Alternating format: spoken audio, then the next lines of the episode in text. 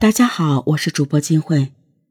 湖北省鄂州市的葛店开发区有一个叫椅子山的地方，说是山，其实就是一道山坡，有一条不到三米宽的小路通向密林的深处。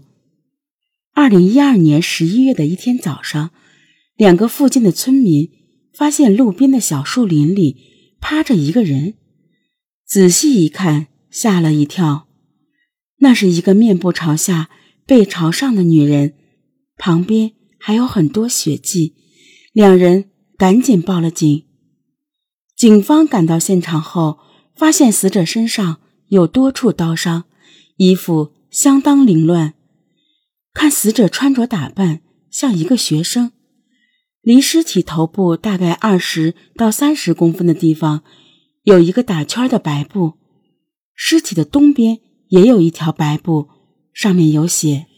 小树林里一块没有被树叶覆盖的泥土上，有一枚新鲜的鞋印，大约四十一码。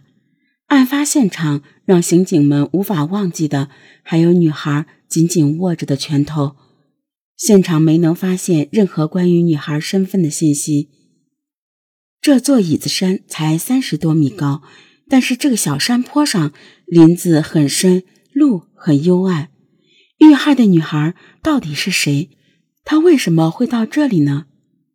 现场勘查仍在继续，而关于死者身份的排查依然没有结果。就在此时，葛店派出所又接到了一起报案，报案的是一所学校，说他们那儿有个女学生，本来应当是十八号夜里到校的，但是一直都没有到校。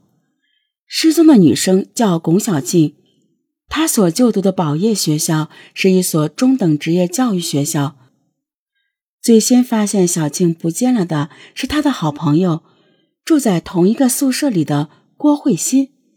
他说，星期天下午他没有看到小静回宿舍，到了晚自习点名的时候，小静也一直没有出现。经过小静的父母辨认。被害的那名女孩正是他们的女儿小静。说起小静，夫妻俩都觉得亏欠孩子太多。他们老家在湖北省英山县的大山里，夫妻俩到武汉打工十几年，一直就把女儿丢在老家，跟奶奶一起生活。直到二零一二年，小静初中毕业，两人才把她接到身边。小静的梦想。是当名幼儿园老师，本来是准备去读幼师学校的，但是报名晚了，学校招满了，所以就阴差阳错的没有找到好学校，没有办法才送到宝业学校去的。谁知刚上学不到三个月，小静就出事儿了，这是父母最自责的事情。他们说，这孩子没享过一天福。发现小静的椅子山离她上学的宝业学校往南两公里左右。小静为什么会在这里遇害呢？同学们都说没有在学校里见过她，那她有没有回到过学校呢？经过尸检发现，死者身上全身共六处刀伤，主要为颈部、胸肺部。死者是被他人使用单刃刺激工具，导致急性失血性休克而死亡的。法医还在死者体内发现了少量的胃内容物，据此推断出了小静大概的死亡时间，她应该是在饭后四小时左右死亡的。而在尸体上更多细微的特征和伤痕，揭示着另外一个事实：死者内裤的松紧带。向内卷成一个麻花状，下体也有出血的情况。死者在生前应该遭受过他人的猥亵。法医确认，小静是在星期天的下午十七点左右遇害的。而从现场发现的刹车印、鞋印和血迹来看，警方认为小树林就是第一现场。葛店开发区公安局很快成立了专案组。根据案情决定分成三组进行调查。第一组要做的就是去还原小静最后一天的行踪。小静的家住在武汉的汉江区，而她就读的宝业学校在临近的鄂州市葛店开发区，有大约五十公里的路程。小静的父亲说，通常女儿返校要分三段路走，首先是在家附近搭乘五零三路公交车，到了小东门站后，再换乘开往葛店开发区的长途公交车。葛店原来就是个镇，有很多老房子。这些年，在葛店镇的基础上扩建，成了新区。宝业学校就建在新区里。从葛店镇过去还有十公里。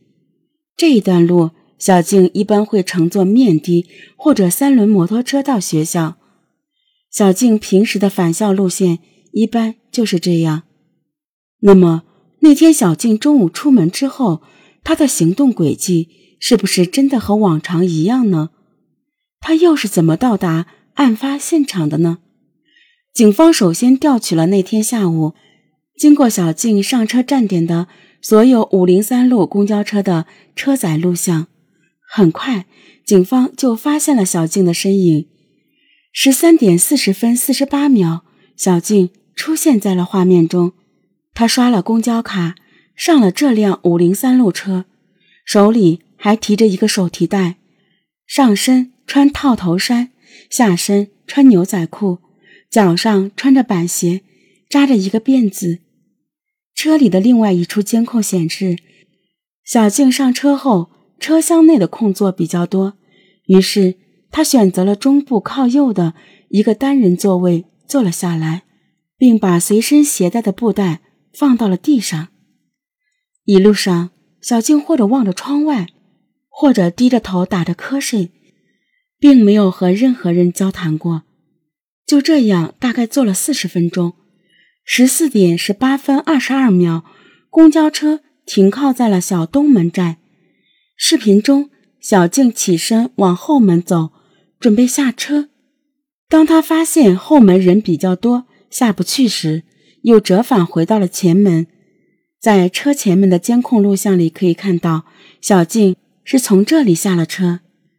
小静下了公交车后，继续往前走，似乎是走向接下来要乘坐的长途中巴车的方向。十四点十八分四十六秒，小静最终消失在了公交车的监控里。接着监控查下去，也许很快就能摸清小静那天的路线。但接下来的调查并不顺利，因为小静接下来要坐的中巴车上并没有监控录像，警方并不能确认小静下了车之后是否采用了往常的路线返校。但是，他遇害的椅子山离他要去的终点宝业学校其实并不远。